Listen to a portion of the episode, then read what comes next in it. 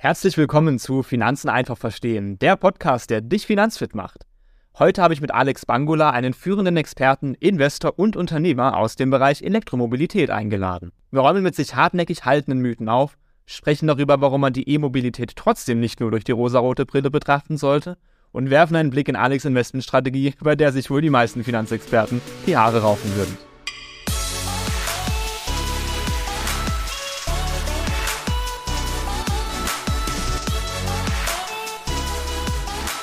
Ja, heute freue ich mich auf einen ganz besonderen Gast, den viele von euch wohl eher aus der Fernsehsendung Grip oder von seinem eigenen YouTube-Kanal Elektrisiert kennen. Schön, dass du da bist, Alex.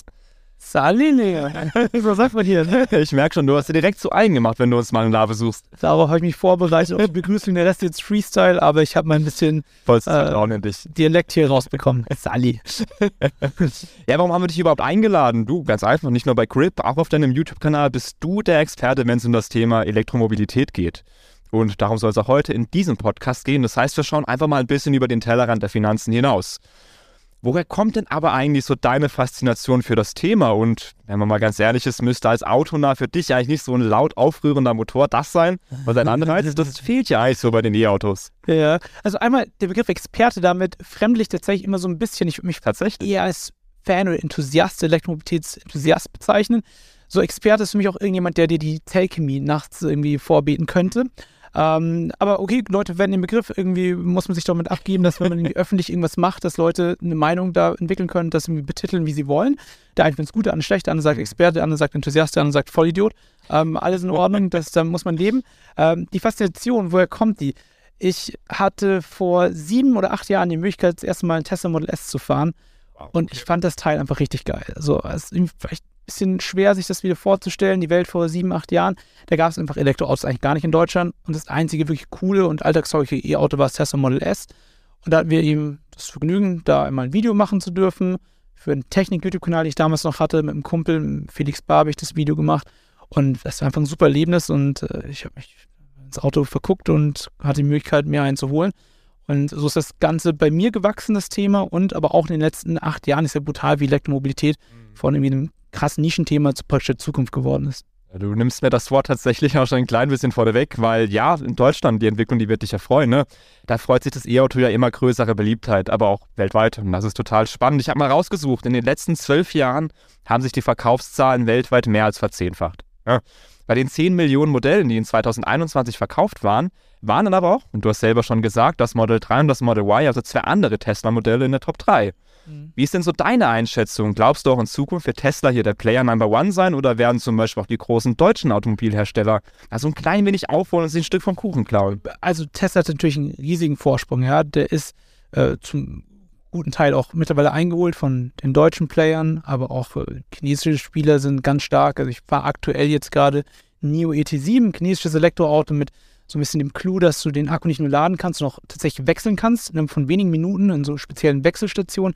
Da sieht man auch, dass da andere Ansätze auf den Markt kommen und dass da Firmen auch wirklich weit sind. Also Tesla steht natürlich ein Stück weit für Elektromobilität, zu Recht, das haben sie sich erarbeitet und zum Glück gibt es auch viele andere, wie die deutschen Player, aber auch aus, aus Asien, die jetzt äh, ein Stück vom Elektrokuchen abhaben wollen und wirklich gute, äh, gute Modelle mit großem Volumen auf den Markt bringen. Also diese Technologie mit dem Austauschen der Batterie, das finde ich jetzt ehrlich gesagt super spannend.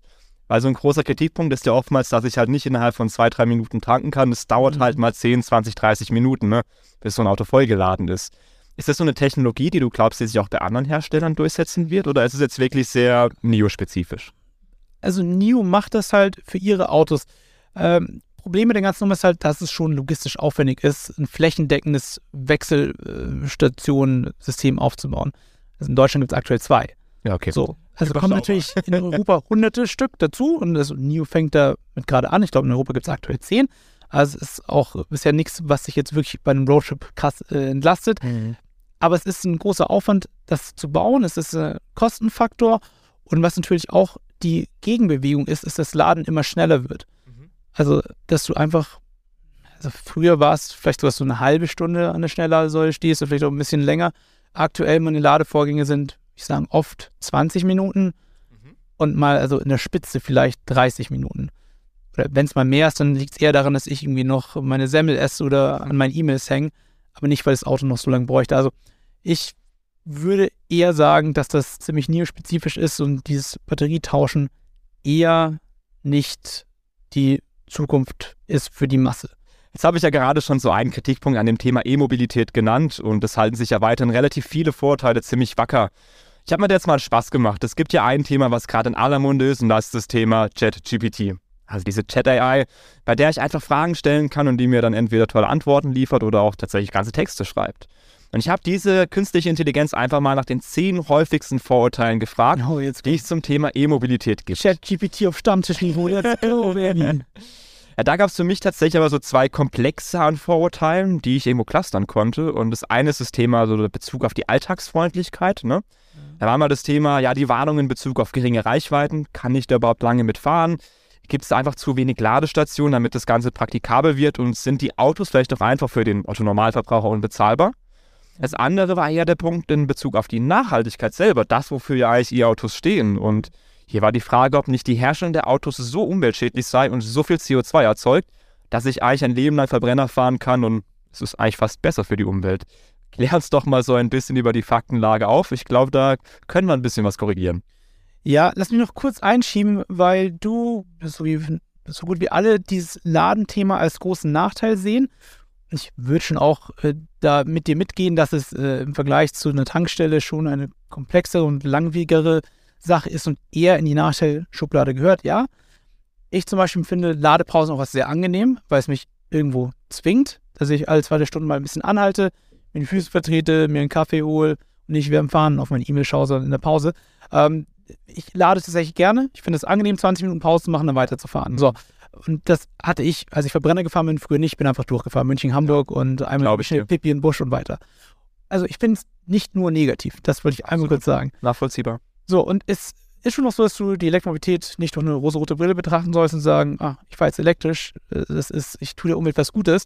Also zu Fuß gehen, Fahrrad fahren ist natürlich besser als Elektroauto fahren, aber so ein bisschen diese Stammtischparolen, dass, ah, nee, hier die seltenen Erden und so weiter, das ist halt einfach so nicht, ja. Also wenn du dir seriöse Studien anschaust, dann kommen die alle zum Ergebnis, dass ein Elektroauto mit einem vergleichbaren Verbrenner eben verglichen besser für die Umwelt ist, wenn du die gesamte Lebensdauer anschaust, ja. Also in der Produktion, ja, erstmal kritisch zu sehen, aber dann eben im Betrieb deutlich besser. Wenn du jetzt irgendwie zum Beispiel Strom aus regenerativen Quellen tankst, lädst, ich sage selber tanken, ist das natürlich viel besser, als wenn du irgendwie Benzin tankst. Das finde ich zum Beispiel immer sehr faszinierend, dass Leute einfach so tun, als würde Benzin an der Tankstelle geboren werden. Mhm. Also, Alter, was du machen musst, damit Benzin entsteht. Du musst erstmal irgendwelche unheiligen Allianzen mit irgendwelchen Ländern äh, schließen, die eben Öl fördern können. Das ist super schlecht für die Umwelt. Da passieren die ganze Zeit irgendwelche dreckigen ja. Sachen, irgendwelche Tankerkatastrophen noch dann hast du den Transport, dann einfach eine Raffinerie ist super energieintensiv und dann selbst in der Tankstelle äh, läuft die Pumpe mit Strom. Also das ist eine super ineffiziente Energiekette, nur damit du dann irgendwann den Treibstoff im Tank hast und dann Wirkungsgrad von vielleicht 25 Prozent hast. Also, nachdem du den ganzen Mist gemacht hast, holst du nur irgendwie so 25 Prozent von Energie für Vortrieb raus. Also darüber redet halt keiner. Mhm. Und das ist wahnsinnig ineffizient. Absolut. Aber was glaubst du, wo kommen dann genau diese Vorurteile her? Sind es dann Gerüchte, die die Autolobby streut, weil sie sagt, wir möchten weiter unsere Verbrenner tragen? Sträuben sich Menschen vielleicht allgemein einfach gegen Neuerungen? Genauso jetzt eben hier bei der E-Mobilität. Also ich finde das immer sehr, sehr spannend. Ich würde schon sagen, die meisten Menschen, und also ich kann das auch bei mir manchmal sehen, dass ich einfach, wenn irgendwas funktioniert, dass erstmal der Anreiz ist, so der Mensch so strukturiert ist, dass das, was funktioniert, macht man erstmal eher weiter. Ja? Das Unvertraute ist ein bisschen ähm, gefährlich vielleicht oder anstrengend, sich damit zu befassen. Und da macht man sich vielleicht leicht und äh, kürzt solche schweren neuen Themen ab und findet dann schnell Argumente, die so ein bisschen in die eigene Weltanschauung, Weltanschauung passen und dann man es irgendwie vielleicht leichter wieder von sich schieben kann. Gut, gerade an den sozialen Medien und äh, das wird ja gerne vergessen, man kriegt ja viele Inhalte angezeigt, die zu dem passen, was meine Meinung ist. Und wenn ich dann immer wieder mit demselben gefüttert werde, dass zum Beispiel eben hier E-Autos so, so uneffizient sind oder eben nicht gut sind für die Umwelt, dann setzt sich sowas halt im eigenen Kopf auch fest. Und dann ist es vielleicht auch manchmal gar nicht so einfach, diese Meinung wieder zu revidieren. Ja, wenn du im Internet unterwegs bist, du findest für jede Meinung, die du hast, tausende, zehntausende Menschen, die dir zustimmen, bist du schnell in der Echokammer und kannst das irgendwie so für dich aufrechthalten. Das sehe ich durchaus kritisch, ja. Muss halt auch gezielt versuchen, andere Meinungen zu sehen, dann irgendwie zu schauen, was macht faktenbasiert Sinn und was ist eher einfach eine Meinung. Mhm.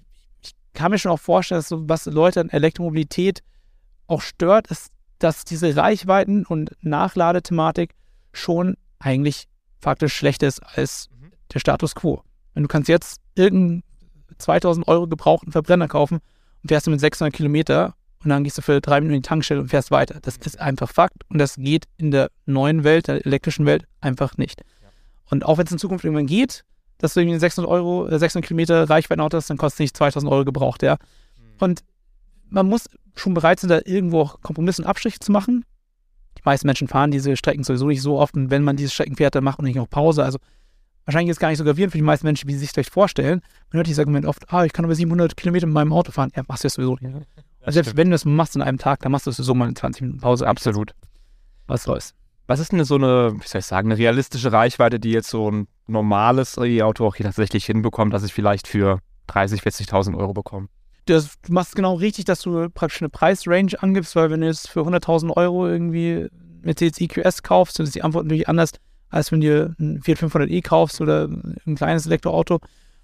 Winter-Sommer-Unterschiede sind auch noch zu beachten, aber damit ich jetzt der Frage nicht irgendwie ausweiche, ja, eine Preisklasse findest du auf jeden Fall ein Auto, was echte 250 Kilometer fährt mhm. und an irgendwie guten Sommertagen und du fährst nicht komplett Banane Vollgas die ganze Zeit, kommst du auch über 300 Kilometer. Okay. Und wie sieht es denn aus mit den Ladestationen? Weil wenn ich jetzt doch mal diese lange Strecke fahren muss und es sind halt mehr als die 200, 300 Kilometer, habe ich da gute Chancen, überall eine Ladestation zu finden? Oder ist vielleicht sogar das Netz von den normalen Tankstellen natürlich immer noch ein bisschen besser? Wie, wie ist denn da so der Status quo? Und die Frage liebe ich, Leon, weil die Antwort überraschend ist und sie sich auch stetig verändert und immer verbessert für, für den Elektromobilisten. Also vor sieben Jahren, als ich mein erstes E-Auto geholt habe, das war wirklich Ladewüste in Deutschland. Das war wirklich schwer. Ähm, mit den Tesla Superchargern ging es, aber außer vom Supercharger-Netzwerk war, war, war schon wenig, ne, muss man sagen. Und es hat sich mittlerweile einfach richtig, richtig krass gebessert. Wir haben in Deutschland über 70.000 öffentliche Ladepunkte. Äh, zum Vergleich, was schätzt du, wie viele Tankstellen es gibt? Boah, wenn jetzt ein Gefühl dafür, wie viele Städte es gäbe, würde ich sagen, zwei, drei pro Stadt. Ich, mindestens doppelte, keine Ahnung. 14.000 äh, circa, also deutlich weniger. Wow. Es gibt deutlich weniger Tankstellen als eben Ladepunkte für Elektroautos. Und das Schöne am Elektroauto, ich kann ja einfach die Steckdose hier nehmen oder den Starkstrom in der Garage oder im Campingplatz den Anschluss. Also überall, wo Strom fließt, solange du den richtigen Adapter hast, kannst du auch dort laden. Es gibt praktisch in Deutschland aber Millionen von potenziellen Elektroauto-Ladestationen und über 70.000 Ladepunkte, die wirklich rein für Elektroautos gemacht sind. Also kommst du mittlerweile mit dem Elektroauto wirklich gut zurecht. Gibt es jetzt natürlich irgendwo mal ein Dorf irgendwo, wo es zu wenig gibt? Ja. Gibt es irgendwie äh, München, Schwabing, hm. Viertel, vielleicht auch ein paar zu wenig? Ja. Aber so zu tun, als wäre es unmöglich und es gibt viel zu wenige Ladeschütze in Deutschland, das ist einfach mittlerweile falsch. Mhm. Ja, ich habe dich jetzt gerne so ein bisschen schwitzen lassen. Im Endeffekt, du warst ja hier sehr, sehr cool und hast direkt sehr, sehr viele Fakten genannt, aber ich fand es ganz charmant, was ChatGPT noch äh, dazu geschrieben hat. Das hat sich auch nicht nehmen lassen, obwohl es eine künstliche Intelligenz ist. Ich zitiere mal: Es ist jedoch wichtig zu beachten, dass viele dieser Vorurteile veraltet oder nicht zutreffend sind und dass Elektroautos eine immer beliebtere und praktischere Option für den täglichen Gebrauch werden. Also selbst die künstliche Intelligenz hatte im Prinzip hier schon gesagt, ich nenne dir zwar die Vorurteile, aber du solltest dich nochmal genau informieren, weil ganz sauber sind die dann doch nicht. Äh, ist gut. ChatGPT sichert sich oft so ab, ne? Wenn da irgendwie so kritische Meinungen rauskommen, dann steht oft noch so ein Satz da drin. Diesmal auch sehr passend. Ja, ich glaube, über das Thema künstliche Intelligenz könnte man einen ganzen Podcast machen. Lass uns beim Thema E-Mobilität bleiben. Oder wir sagen auf der künstlichen Intelligenz, mach einen Podcast zur künstlichen Intelligenz, sprich ihn für uns ein und wir sind fertig. Gegen Kaffee. Clever. Clever. Mittlerweile kannst du wirklich Videos produzieren, wo auch Menschen zu sehen sind und du denkst, die hat jemand aufgenommen. Es ist alles künstlich. Aber hey, wir lassen uns überraschen, wo sich die Zukunft hin entwickelt. Ja, aber ein Vorteil hat das Fahren des vollelektrischen Fahrzeugs ja doch auch noch, weil ich kann damit Geld verdienen.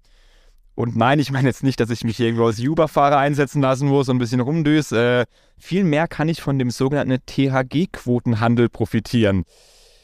Ja, das war ein Begriff, der für mich komplett neu war und ich musste mich erstmal aufklären lassen. Tu du doch bitte genau das auch mal für unsere Zuhörer. Was ist denn das überhaupt und wie kann ich damit Geld verdienen? Ja, TRG-Quote, super spannendes Thema, sehr dankbares Thema für den Elektroautofahrer in Deutschland. ist ein neues Instrument, gibt es seit 2022 auch für den privaten Elektroautofahrer, also für alle Autos, die elektrisch oder auch Elektrobusse und LKW sind da auch dabei, Elektromotorräder. Ähm, man wird dafür belohnt, dass man Treibhausgasemissionen einspart mit seinem E-Fahrzeug, weil das einfach so ist. So. Und du hast eben diese Treibhausgasminderungsquote jedes Jahr tatsächlich und die kannst du eben veräußern. Ähm, bekommst du im Quotenjahr 2023 ca. 300 Euro dafür und das kannst du als Privatperson sogar steuerfrei behalten. Cool. Wenn du einen Firmenauto fährst, dann musst du das eben versteuern, aber es ist tatsächlich einfach, es hört sich verrückt an, gratis Geld. Geld geschenkt. Und das heißt, wenn ich jetzt so ein E-Auto habe, was muss ich dann genau machen? Laufe ich da irgendwie zur Stadtverwaltung und kümmere mich drum oder wie ist so der Ablauf, dass ich an mein Geld rankomme? Ja, also wenn du den aufwendigen Weg selber gönnen willst, dann müsstest du deine Quote zertifizieren beim Umweltbundesamt. Das ja, viel Spaß, wenn du irgendwie gehst. Und dann bräuchst du einen Abnehmer, also ein privatwirtschaftliches Geschäft. Wenn du jetzt irgendjemand kennst, der diese Quote abkaufen will, dann könntest du es theoretisch machen, aus dem Preis, den du mit dieser Person oder dieser Firma mhm. vereinbarst. Aber das ist ein sehr unrealistischer, nicht gangbarer Weg. Ähm, der normale Ablauf ist einfach, dass du einen THG-Quotenanbieter wählst.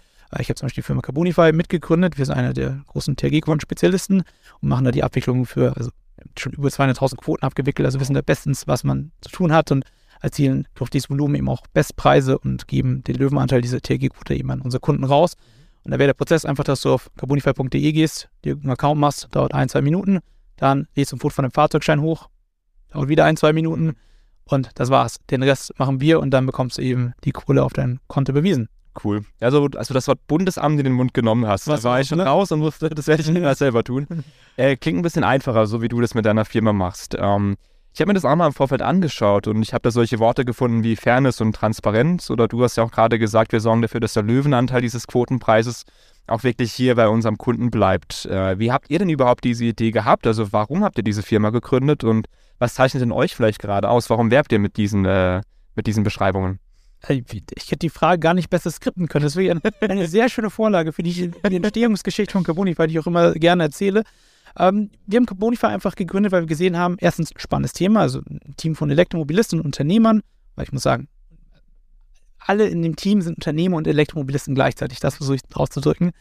Und wir haben gesehen, dass dieses Thema erstens spannend ist und zweitens von den Firmen, die jetzt sich da gerade gründen und das Thema annehmen, sich dem Thema annehmen, einfach nicht sauber gespielt wird. Ja, also einfach, die ersten Angebote waren so 70 Euro, 100 Euro, 130 Euro von der TRG-Quote, die ein Vielfaches wert ist.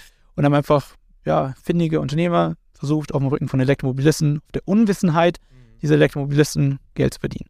Und das fanden wir scheiße und haben gesagt, wir machen das transparent. Wir nehmen einen transparenten, fairen Prozentsatz und der Rest, 82,5 Prozent waren das damals, das war mhm. Abstand äh, beste Angebot auf dem Markt, ähm, geht eben an den Elektromobilisten und wir haben jede Woche die Marktpreise veröffentlicht, damit jeder Mensch feststellen kann, hey, meine TRG-Quote, so viel ist die wert. Ist die jetzt 70 Euro wert oder vielleicht doch eher 370 Euro, ja? Und das haben wir eben gemacht und mit diesem Angebot äh, wurden wir überrannt, äh, sehr angenehm, äh, direkt in den ersten Monaten über 10.000 Kunden geschafft, ähm, super Wachstum hingelegt, weil einfach Leute gerne ernst genommen werden mhm. und wissen wollen, dass sie bei einer Firma Kunde sind, wo man als Kunde auch was wert ist. Cool. Ähm, jetzt hast du gerade gesagt gehabt, dass ihr anfänglich 82,5 Prozent, wenn ich es gerade richtig gehört habe, an den Kunden ausbezahlt habt. Hat sich daran was verändert oder ist die, wie soll ich sagen, die Kostenquote immer noch gleich geblieben?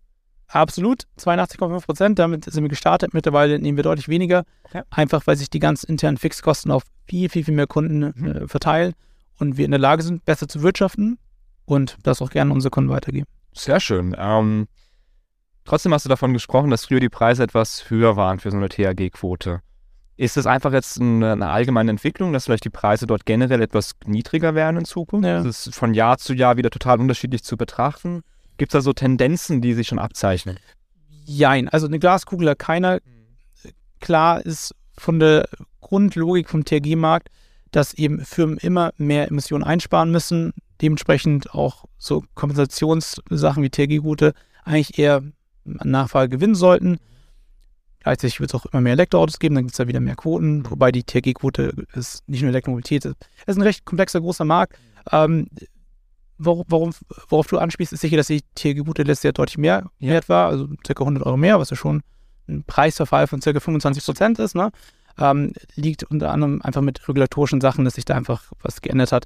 Also der Strommix ist jetzt äh, dieses Jahr zum Beispiel einfach schlechter also nicht mehr so grün und dann spart das Elektroauto nicht mehr so viel Stehe. Emissionen und ist dementsprechend weniger wert die TRG-Quote, als man sehr flapsig äh, formuliert. Und was 2024, 25, 26 und so weiter angeht, weiß man es nicht fix. Ähm, ich gehe fest davon aus, dass die TRG-Quote immer noch ein sehr schönes Zusatzbrot ist für eine Elektromobilisten. Also ich glaube nicht, dass sie drei Euro wert ist nächstes Jahr. Ja, cooles Thema und äh, cooles Angebot auch, das ihr habt. Ich verlinke auf jeden Fall mal Alex und Carbonify in den Show Notes. Schaut es gerne mal an, wenn ihr wirklich ein E-Auto fahrt, dann solltet ihr das auf jeden Fall nutzen und eben nicht hier verstreichen lassen. Ja, Alex, jetzt haben wir auf jeden Fall hoffentlich schon den ein oder anderen E-Auto-Besitzer glücklich gemacht, der jetzt hier zuschlagen kann bei den THG-Quoten bei dir bei Carbonify. Aber wir sind ja trotzdem irgendwo noch ein Finanzpodcast. Ne? Das heißt, wir möchten ja eigentlich jedem weiterhelfen. Kann sich denn auch vielleicht der Besitzer eines Verbrenners oder jemand, der gar kein Auto hat, in irgendeiner Form am Thema E-Mobilität beteiligen? Stichwort Geldanlage. Gibt es da vielleicht Möglichkeiten, auch von der Entwicklung zu profitieren? Oh, die Frage müsste ich eigentlich an dich zurückspielen. Du bist ja der Bankberater. Wir laden bewusst die Gäste ein, die sehr viel Ahnung haben. also klar gibt es hier eine andere Aktie, die man dir wahrscheinlich holen kann. Mhm. Ja. Da kannst du direkt eben einen Autobauer, OEM investieren oder du überlegst dir, welche Rohstoffe werden in Zukunft vielleicht wertvoller und welche Firmen können davon profitieren. Also äh, kann man natürlich in verschiedenste Richtungen denken, das ganze Thema. Interessant, du kannst ja Elektromobilität gar nicht mehr ohne auch autonomes Fahren denken. Mhm. Das ist ja, der, der gesamte Mobilitätsmarkt hat ja einfach so viel Dynamik gerade und im Moment, wo Autos autonom fahren, wird sich ja auch nochmal super viel tun. Ja? Also vielleicht gibt es dann viel weniger Leute, die sich selber ein Auto kaufen, weil du einfach sehr günstig dir ein, äh, ja, ein autonomes Taxi ja, holst, was dich einfach von A nach B bringt. Also ist sicher anspruchsvoll, aber viele Möglichkeiten der Investitionsmarkt in der Mobilität. Wie siehst du das? Was, was, wenn ein Kunde fragt, ich interessiere mich für Elektromobilität oder für Mobilität im Allgemeinen, was kann ich da machen? Was sagst du? Ja, also natürlich gibt es die Möglichkeiten, sich dort zu beteiligen. Ich äh, mahne aber trotzdem immer dazu, das Verständnis für den Kapitalmarkt, für den Aktienmarkt erstmal allgemein aufzubauen. Denn was viele Menschen nicht verstehen und was halt erstmal ein paar, paar Tage Zeit braucht, bis das in den Kopf reingeht, ist, dass an der Börse nicht der aktuelle Umsatz oder der aktuelle Markt sozusagen gehandelt wird, sondern ja immer schon die Erwartungen in die Zukunft.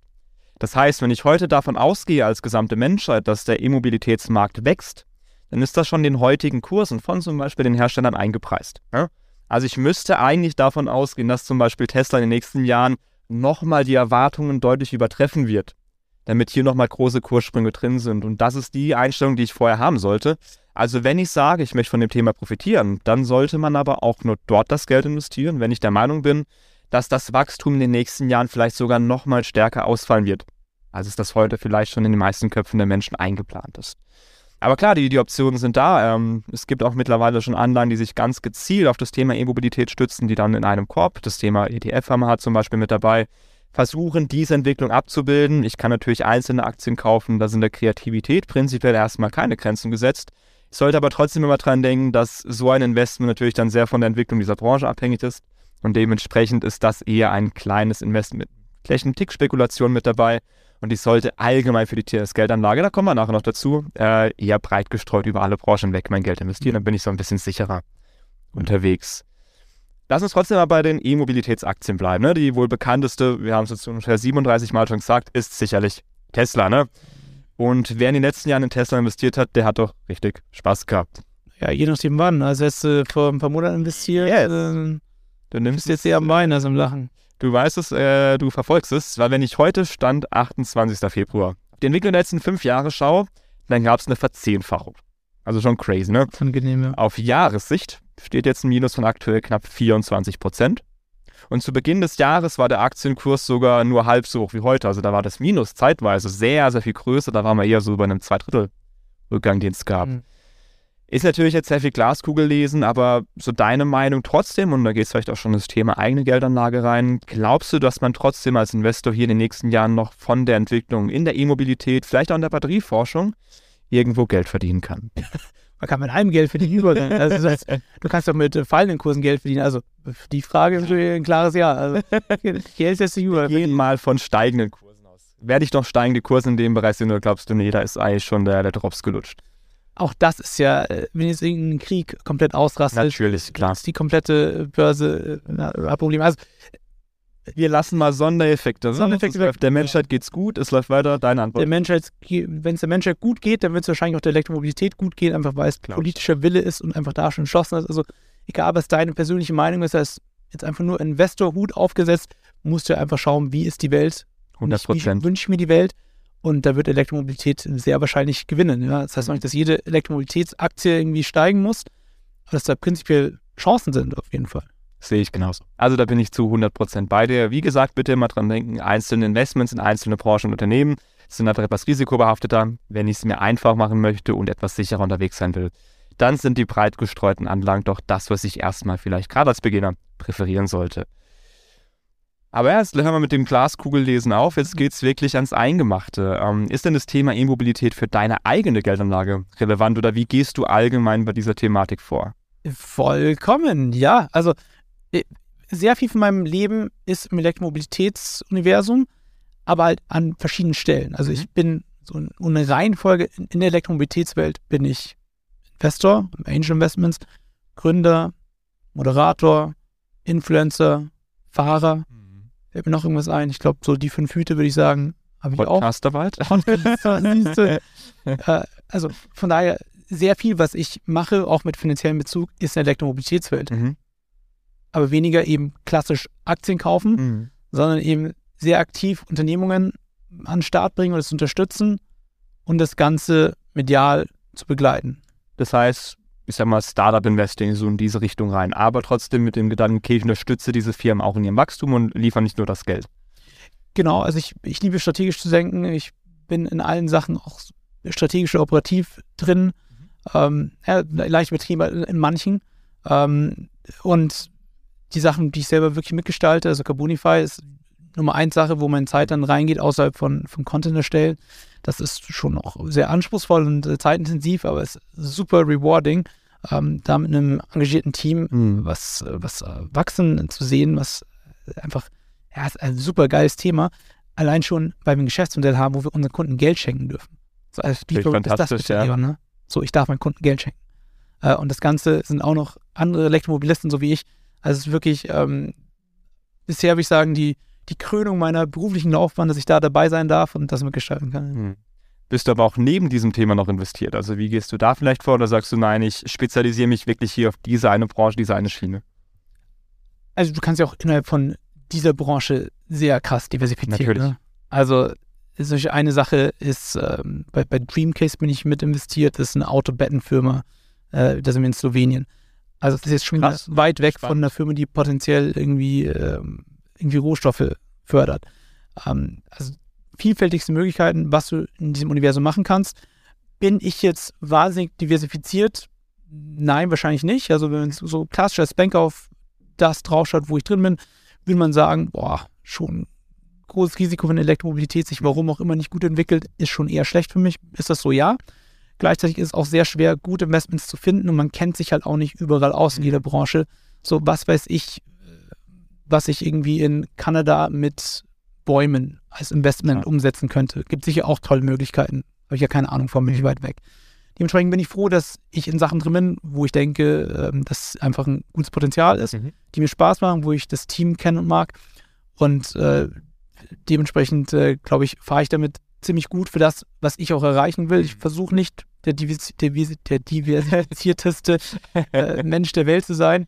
Ich will Sachen machen, die mir taugen. Mhm. Und ich versuche auch sehr stark einfach große Renditen einzufahren. Ja, es ist nicht aktuell mein Anliegen, ein paar Prozent im Jahr zu machen. So, ich bin jung, ich habe keine Familie, die ich unterstützen muss. Mhm. Ähm, also ich habe keine Kinder so und dementsprechend kann ich auch Risiko auf mich nehmen.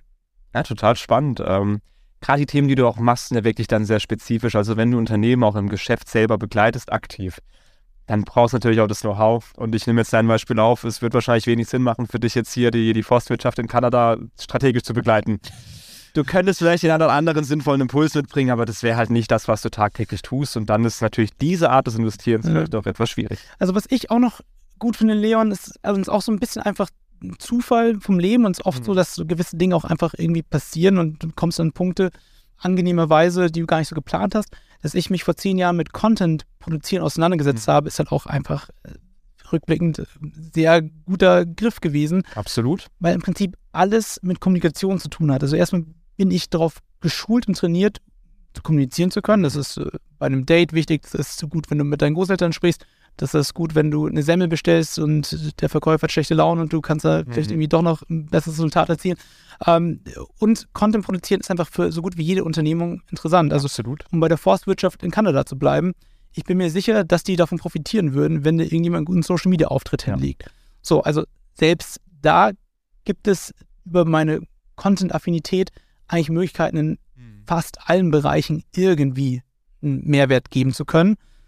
Aber wenn du natürlich Content machen kannst, plus auch inhaltlich mitreden kannst, das kann ich an der Elektromobilitätswelt ja. und nicht mehr in der Forstwirtschaft. Total spannend. Ähm, ich finde es schön, jetzt auch mal so eine frische andere Meinung von dir zu hören. Gerade was du gesagt hast mit dem Thema, ich gebe mich jetzt halt in meinen jungen Jahren ohne Verpflichtung nicht damit zufrieden. Dass hier eben nur ein paar Prozent Rendite langfristig rumkommen, äh, finde ich schön und werde ich auf jeden Fall als Gedanke mal mitnehmen. Und äh, vielen Dank schon mal auf jeden Fall für diesen Impuls. Eine Frage muss ich jetzt am Ende doch auf jeden Fall noch raushauen, auch wenn sie nicht auf meinem Skript drauf steht, aber wie wird man eigentlich Grip-Moderator? ja, bisschen rausgerissen, aber hey, wir haben Zuhörer, die dich kennen, wir möchten auch die wichtigen Fragen klären. ja, auch das ist einfach, ähm, so wie das Leben einfach mal dir böse in die Karten spielt und du aufwachst und, äh, keine Ahnung, der linke C fault dir gerade ab, grundlos. Ja, hoffentlich nicht. So, ja. hoffentlich nicht, aber ja, es, c'est la vie, es ist leider manchmal so. Äh, oder du wachst auf und hast eine Mail in deinem Postfach, hallo, hier ist Grip, willst du Moderator werden? Das, äh, klar ist das nicht einfach äh, Zufall, es ist eine gewisse Schicksalskomponente, wenn du es so nennen willst, mhm. oder, oder, Glückskomponente ist natürlich dabei, wie bei allem im Leben, ob dir jetzt ein Klavier auf den Kopf fällt oder, oder du mhm. deinem Traumpartner in der Straßenbahn begegnest, das ist halt auch einfach viel Zufall.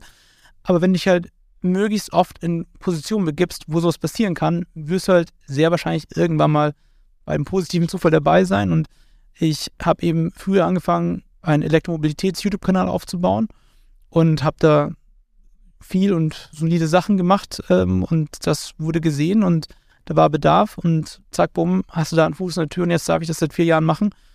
Und das passiert natürlich, auch wie gesagt, eine Zufallskomponente, aber auch nur, weil ich eben auch schon davor vier Jahre selber, ohne irgendwie, dass mir jetzt ein Fernsehsender da eine große Präsenz und äh, Geld dafür bezahlt hat, gemacht habe im Internet. Ja, ähm, du hast auf jeden Fall einen Punkt und ich glaube generell dieses Thema Glück im Leben wird gerne unterschätzt. Also ja, ähm, wie du sagst, man kann es so ein klein bisschen erzwingen, aber es braucht trotzdem nochmal diese eine Begegnung, vielleicht auch diesen kleinen Zufall, damit eben hier zum Beispiel jetzt aus dem YouTuber der Moderator wird. Aber das sollte eigentlich für jeden auch einfach die Lehre sein, dass man zu Hause beginnen kann, zum Beispiel mit tollen Content-Produktionen und damit in der heutigen Generation, in der heutigen Gesellschaft auch echt coole Chancen hat. Komplett, Leon. Also dieses, dieses Grundglück, was fast so gut wie jeder Mensch wahrscheinlich hat, der das hört, einfach, dass er gesunde Ohren hat, um ja. das zu hören. Dass er in einem Land wohnt, wo man sich ein Gerät kaufen kann für super wenig Geld verhältnismäßig, mit dem man diesen Content hören kann, ja. Strom hat, der immer fließt, der dieses Gerät auflädt. Es ist alles um uns herum ist wahnsinnig viel Glück, dass wir in dieser Zeit, in diesem Land mit äh, hoffentlich zumindest einem Grundlevel an Gesundheit ausgestattet gerade durchs Leben gehen dürfen. Das ist alles nicht selbstverständlich, ja. Absolut. Ich hab, bin halb Kongolese. Ich wage das da vor ein paar Monaten, wenn ich das vergleiche, ist es verrückt. Wenn ich oder du im Kongo geboren werden, wir jetzt wahrscheinlich einfach lustig einen Podcast aufnehmen und Absolut, über ja. so nette Themen uns unterhalten, sondern wir wahrscheinlich überlegen, was essen wir heute zum Abendessen? Wo gehe ich noch hasseln, damit ich es schaffe? Mhm. Jetzt gibst du uns echt am Ende auch noch ein paar Themen zum Mitdenken mit, aber vielen, vielen Dank, Alex. Ja, und generell vielen Dank dafür, dass du heute mit dabei gewesen warst. Es hat mir richtig Spaß gemacht, einfach weil es auch mal andere Themen waren, wo ich super viel lernen konnte. Wo du mir hier nochmal ganz, ganz viele tolle neue Gedanken in den Kopf gepflanzt hast. Und äh, ich freue mich, wenn wir uns das nächste Mal wiedersehen und ich vielleicht mal wieder einladen darf. Vielleicht auch gerne umgekehrt. Vielleicht darf ich dir ein paar Finanzinfos mitgeben für deine Zuschauer. Aber bis dahin, Alex, vielen, vielen Dank, dass du mit dabei warst. Und ich freue mich, wenn ich mich mal mit dem Thema E-Mobilität beschäftigen werde, dass ich dann auf deinem Kanal auf Elektrisiert vorbeischauen werde. Nee, wirklich vielen lieben Dank und echt coole Fragen. Ähm, guter Mix aus Elektromobilitätsthemen, Finanzthemen und äh, hat Spaß gemacht. Und wirklich cool, dass ihr einfach dieses Thema hier begleitet, Finanzen und offen seid für mal auch andere Themen wie auf.